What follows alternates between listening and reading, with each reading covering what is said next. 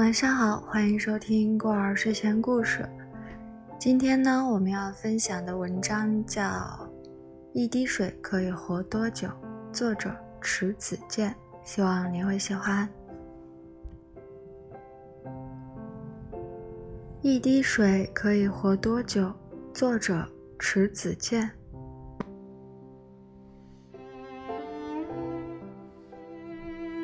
这滴水诞生于凌晨的一场大雾中，人们称它为露珠，而他只把它当做一滴水来看待。它的的确确就是一滴水。最初发现它的人是这个七八岁的小女孩，她不是在玫瑰园中发现它的，而是为了放一只羊去草地。在一片青草的叶脉上发现的。那时，雾已散去，阳光在透明的空气中飞舞。他低头的一瞬间，发现了那滴水。它饱满充盈，比珠子还要圆润。阳光将它照得通体透亮。他在脸生屏气地盯着这滴水看的时候，发现了一只黑黑的眼睛。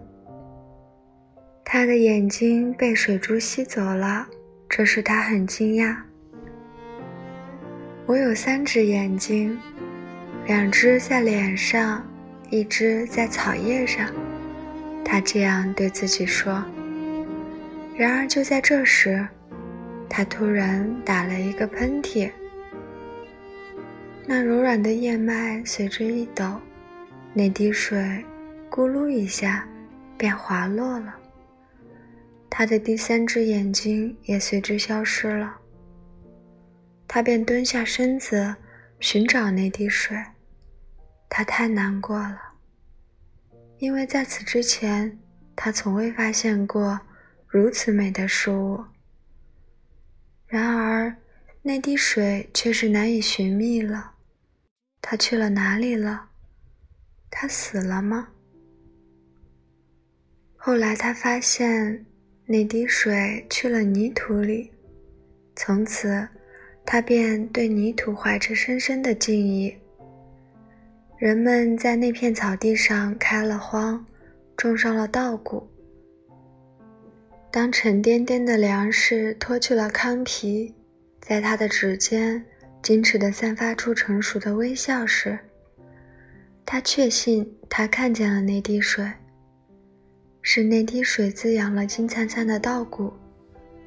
他在吃它们时，意识里便不停地闪出凌晨叶脉上的那滴水。它盈盈欲动，晶莹剔透。他吃着一滴水培育出来的稻谷，一天天地长大了。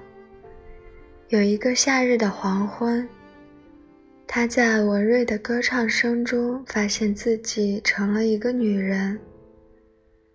他看见体内流出的第一滴血时，他确信那是几年前那滴水在他体内作怪的结果。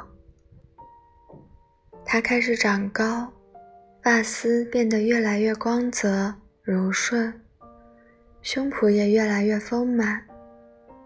后来，她嫁给了一个种地的男人，他喜欢她的力气，而他则依恋她的柔情。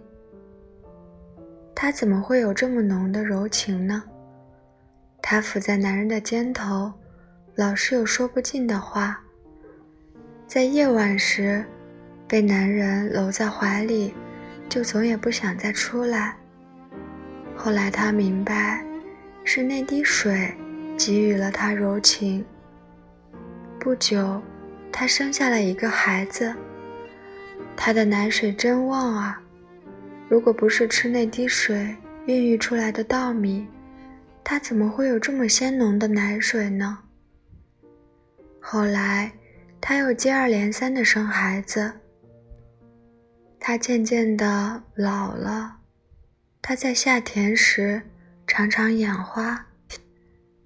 即使阴雨绵绵的天气，也觉得眼前阳光飞舞。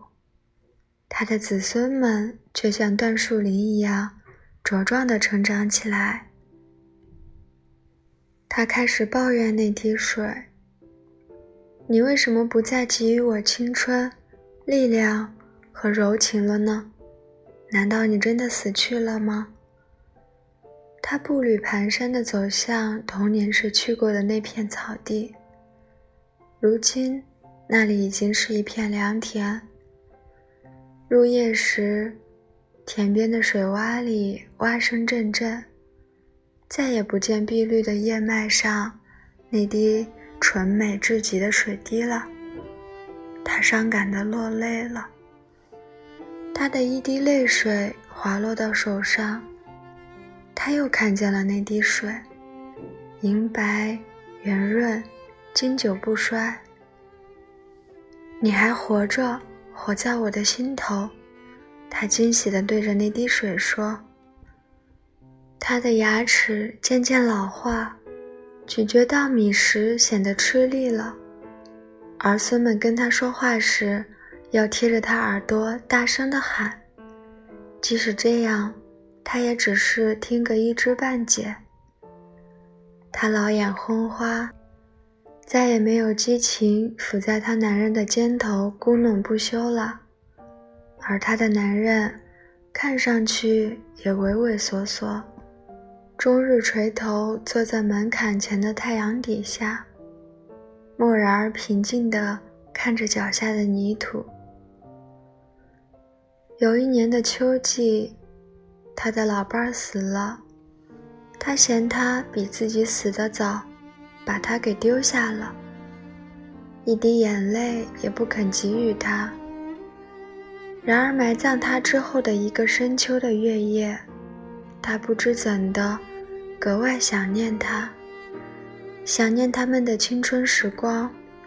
他一个人拄着拐杖，哆哆嗦嗦地来到河边。对着河水哭，他的伴侣。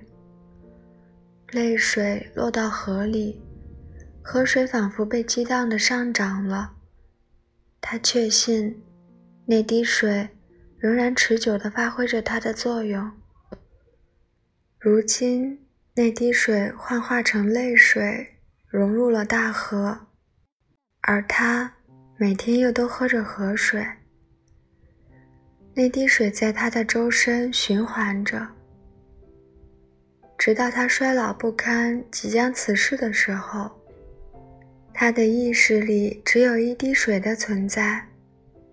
当他处于弥留之际，儿孙们手忙脚乱地为他穿寿衣、用河水为他洗脸时，他的头脑里也只有一滴水。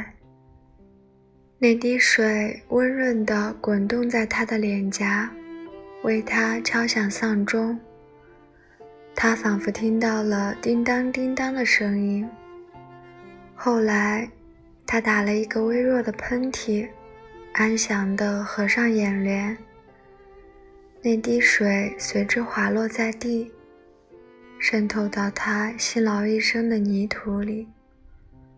他不在了。而那滴水仍然活着。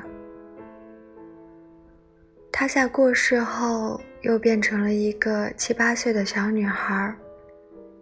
有一天凌晨，大雾消散后，她来到一片草地，在碧绿的青草叶脉上发现了一颗露珠，确切地说是一滴水。她还看见了。一只黑亮的眼睛在水滴里闪闪烁烁。他相信，他与一生中所感受到的最美的事物相逢了。